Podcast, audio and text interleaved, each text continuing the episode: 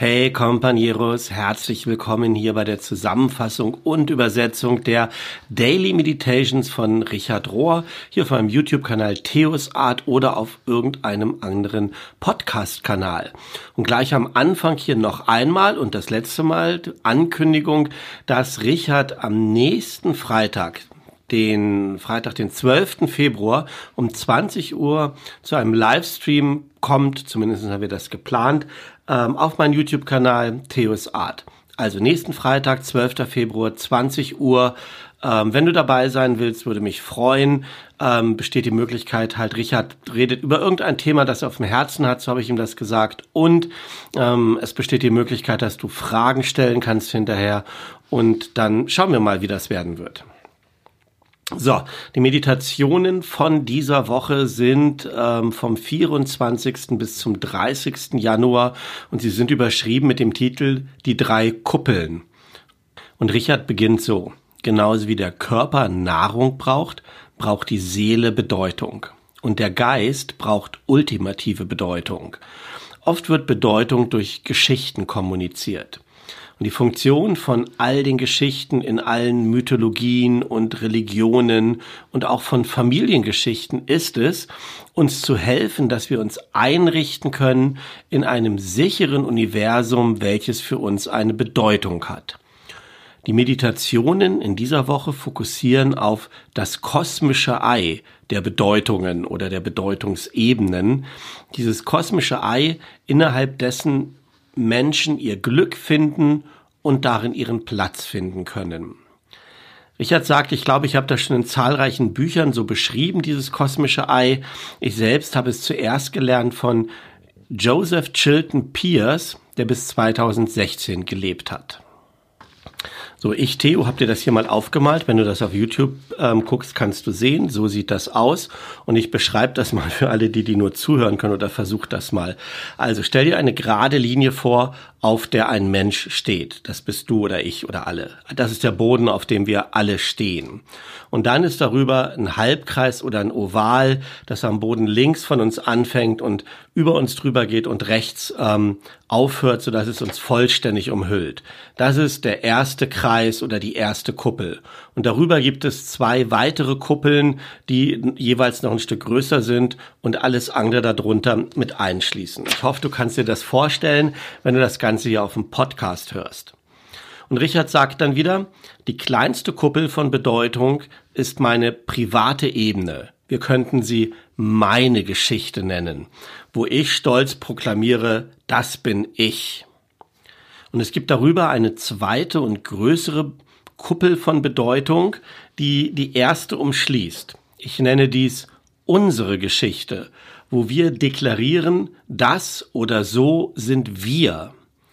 Und nochmal darüber gibt es eine dritte Kuppel von Bedeutung, die wiederum die zwei kleineren oder darunter liegenden umfasst. Und die nenne ich die Geschichte. Und das die ist groß geschrieben, also die umfassende Geschichte. Und schauen wir uns diese drei Kuppeln mal im Einzelnen an.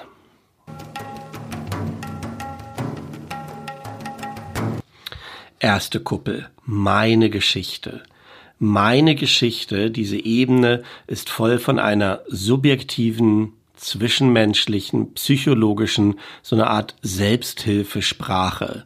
Es ist die Ebene, auf der sich, äh, die Sprachebene, auf der sich Blogs und alles so Social Media bewegt. Und ich kritisiere das nicht. Es hat ja sogar seinen Ursprung in der christlichen Geschichte mit dieser Wertschätzung des Individuums und des Individuellen. Und es hat in der modernen und postmodernen Welt geführt ähm, zu dieser Bewegung hin in Richtung des Individualismus. Aber, also es ist gut, aber es ist gleichzeitig fragil und schwach.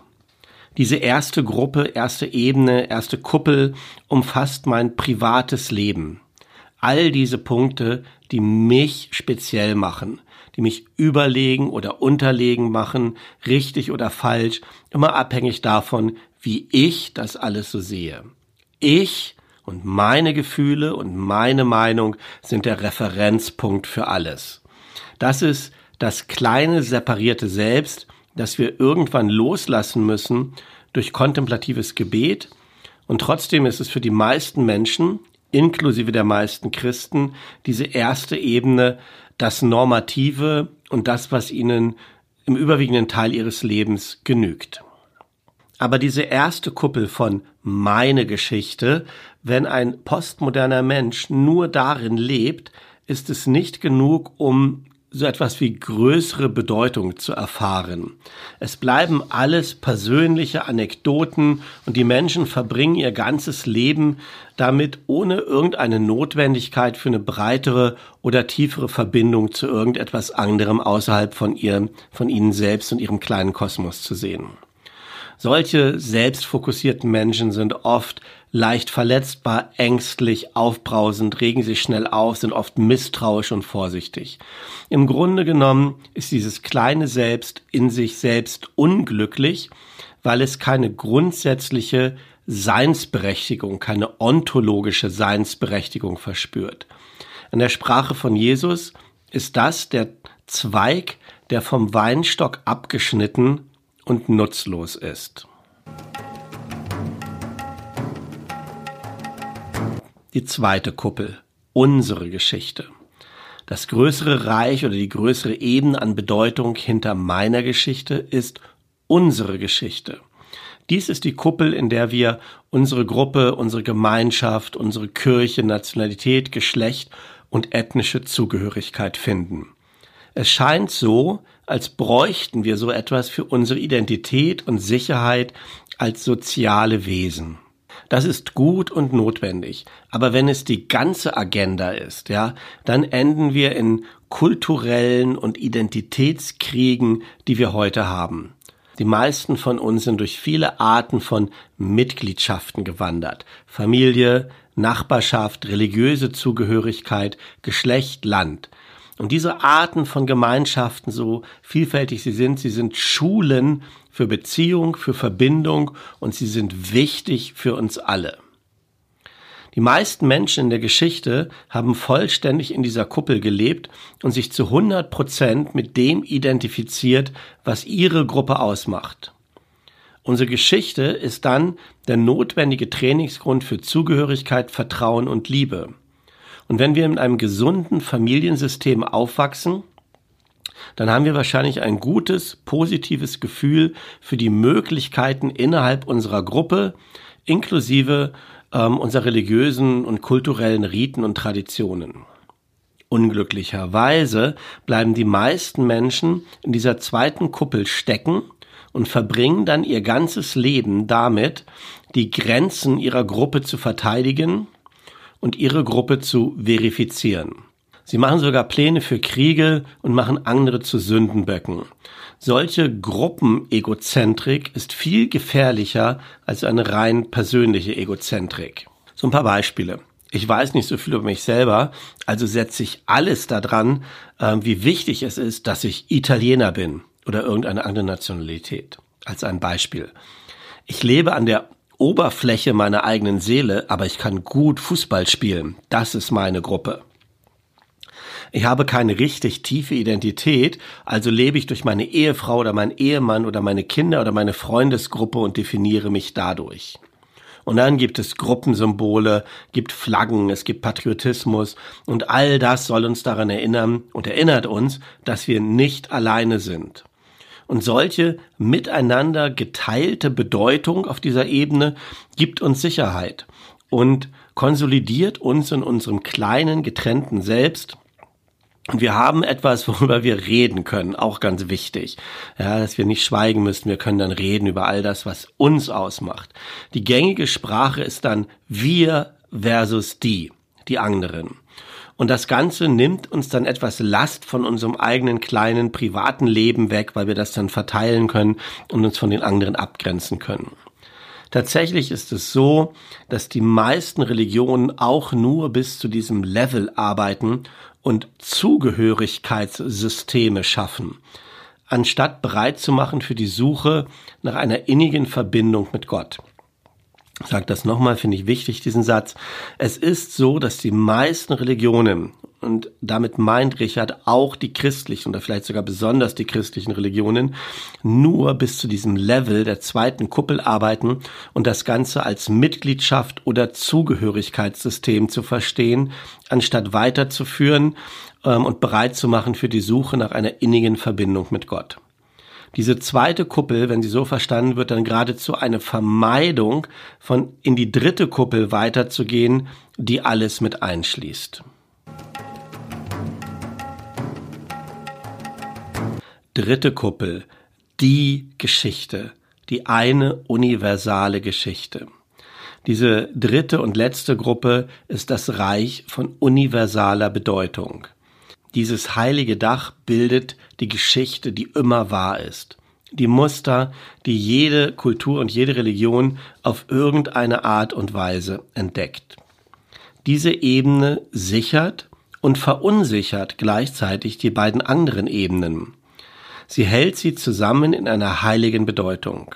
Das ist wahre Transzendenz, authentischer Geist, der durchfließt durch unsere Seelen und Körper und alles, was wir arbeiten. Die Geschichte ist nicht begrenzt auf bestimmte Religionen oder Denominationen. Alle gesunde Religionen, explizit auch die nichtchristlichen und auch manche Philosophien werden diese universale Geschichte bis zu einem gewissen Grad erzählen. Zum Beispiel Vergebung ist eins der Muster, die immer wahr sind. Vergebung heilt immer ob du nun ein Hindu, Buddhist, Katholik oder Jude bist, ob du schwul bist oder hetero, schwarz oder weiß. Es gibt keine spezifisch katholische oder indigene Art, die Hungrigen zu nähren oder sich um die Erde zu kümmern. Liebe ist Liebe, auch wenn die Motivation und die Symbole sich unterscheiden. Liebe ist Liebe, auch wenn die Motivation und die Symbole sich unterscheiden. Ohne diese großen Geschichten, die uns befreien, bleiben wir gefangen in unseren kulturellen und privaten Welten, die letzten Endes klein bleiben. Gleichzeitig können wir diese beiden kleineren unteren Kuppeln nicht auslassen oder überspringen. Das wäre so eine Art spiritueller Bypass, der manchmal unternommen wird, wenn Leute Authentizität, Authentizität oder Liebe direkt in der dritten Kuppel finden wollen. Und wir alle haben wahrscheinlich schon mal Menschen getroffen, die ganz viel über Gott reden ähm, oder spirituelle Reden führen. Aber wir merken, wir fühlen uns von denen irgendwie abgeschreckt, weil ihnen irgendwie Substanz fehlt, weil eine gute Erdung fehlt, die dadurch kommt, dass die Menschen auch in der ersten und zweiten Kuppel zu Hause sind ähm, und da identifiziert sind. Wenn alle drei Kuppeln ernst genommen werden, und die Bibel macht das sehr, sehr gut, haben wir das volle Leben, volle Menschlichkeit und volle Göttlichkeit. Der Genius der biblischen Offenbarung liegt darin, dass er uns die Erlaubnis gibt und eine Richtung aufzeigt, um wirklich in unserer eigenen Geschichte zu wohnen, auf jedem Level, mit all unserem Leben, mit all dem, was unser Leben ausmacht, mit allen Erfahrungen. Gott nimmt alles auf jeder einzelnen Ebene oder Kuppel, was da ist und hält es für wertvoll und benutzt alles, um uns zum Leben und zur Liebe zu bringen.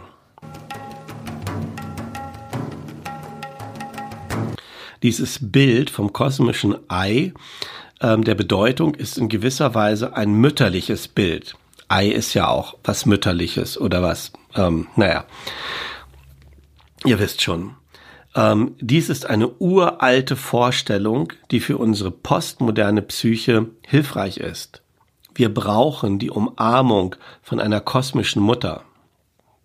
Meine poetische Freundin und interspirituelle Lehrerin Mirabel Starr schreibt über die Beziehung zu dieser mütterlichen Energie des Universums so. Sie sagt, sie ist deine Mutter Erde, und du gehörst zu ihr. Sie nährte dich in ihrem dunklen Bauch, hatte dich in Freude geboren und sie erhält dich auf ihre Kosten.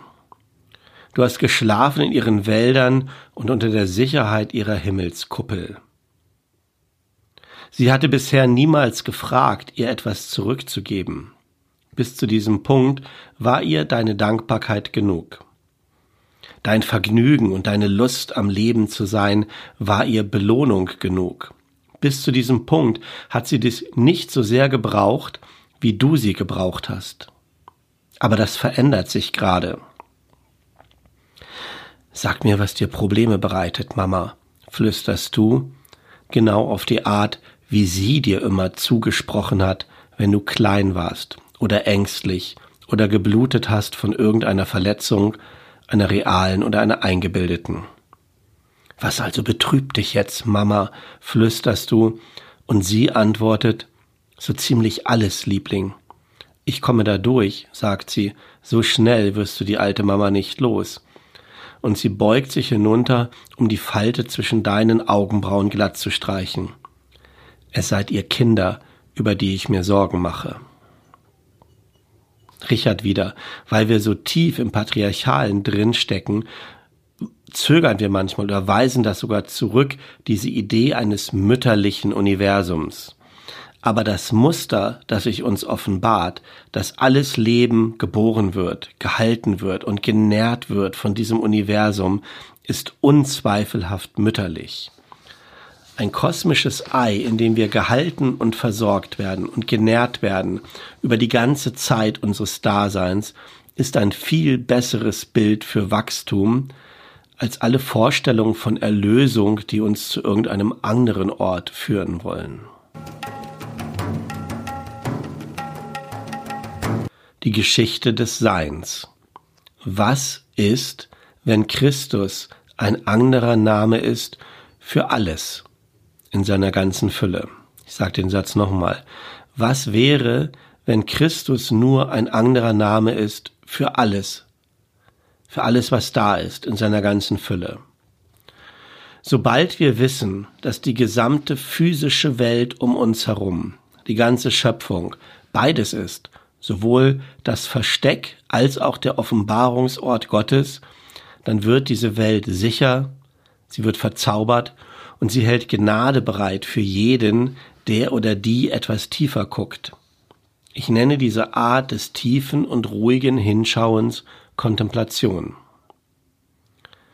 Eine kosmische Bedeutung von Christus widerspricht dem Wettbewerbsgedanken und sie schließt niemanden aus, sondern schließt alles und jeden ein und erlaubt es schließlich, dass Jesus Christus am Ende die Gottesfigur sein kann, die es wert ist, das ganze Universum zu umfassen. Und ich, Theo, beende diese Meditation mit den Worten der Autorin, Rechtsanwältin und Aktivistin Sherry Mitchell, die Richard hier am Ende aufführt. Mit diesen Worten wünsche ich dir alles Gute und ein sicheres Wohnen unter diesen drei Kuppeln. Und Richard sagt über diese Autorin, auch wenn sie aus der Perspektive der Native People, also der indigenen Tradition spricht und das Wort Christus nicht direkt benutzt, ist das, was sie sagt, innerhalb der großen Geschichte universal. So, und jetzt kommt das, was sie sagt. Wir alle stammen aus derselben göttlichen Quelle.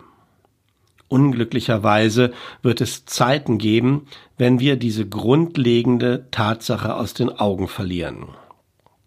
In solchen Zeiten verlieren wir uns in den sich verzweigenden Geschichten unserer eigenen individuellen Realität. Albert Einstein hat einmal darüber gesprochen, über die Illusion, die darin begründet ist, in dem Glauben an eine Separation. Er beschreibt es als ein Gefängnis, das unser Bewusstsein für die Verbindung mit dem großen Ganzen behindert. Zitat von Einstein.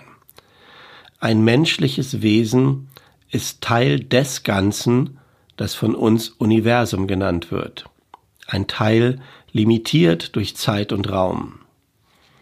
Es erfährt sich selbst, seine Gedanken und Gefühle als irgendwie abgetrennt von dem Rest. Eine Art optische Täuschung des Bewusstseins. Diese Täuschung ist eine Art Gefängnis für uns und begrenzt uns auf unsere persönlichen Bedürfnisse und die von ein paar anderen Leuten, die um uns herum sind. Unsere Aufgabe muss es sein, uns selbst zu befreien aus diesem Gefängnis, indem wir un unseren Kreis der Zugehörigkeit erweitern und alle lebenden Kreaturen umarmen und die ganze Natur in ihrer Schönheit. Soweit das Zitat von Einstein. Und jetzt noch einmal die Sherry Mitchell. Sie sagt zum Schluss, diese Idee scheint immer noch zu fantastisch zu sein für die meisten Menschen auf der Welt. Aber es ist ein Glaube, der von den indigenen Leuten geglaubt und gehalten wird seit Anbeginn der Zeit. Unsere Lieder, Geschichten und Mythen sprechen alle von dieser Art des Miteinander Verbundenseins. Von Geburt an werden wir gelehrt, achtsam zu sein auf das sich ausdehnende Netzwerk an Zugehörigkeit, an Familienzugehörigkeit, welches uns umgibt, welches andere menschliche Wesen umschließt, genauso wie die Wesen des Landes, des Wassers und der Luft. Und die Pflanzen, Bäume und alles, was unsichtbar ist und trotzdem existiert in unserem Universum. Unsere Herausforderung, unsere Challenge ist, uns zu erinnern, wer wir sind.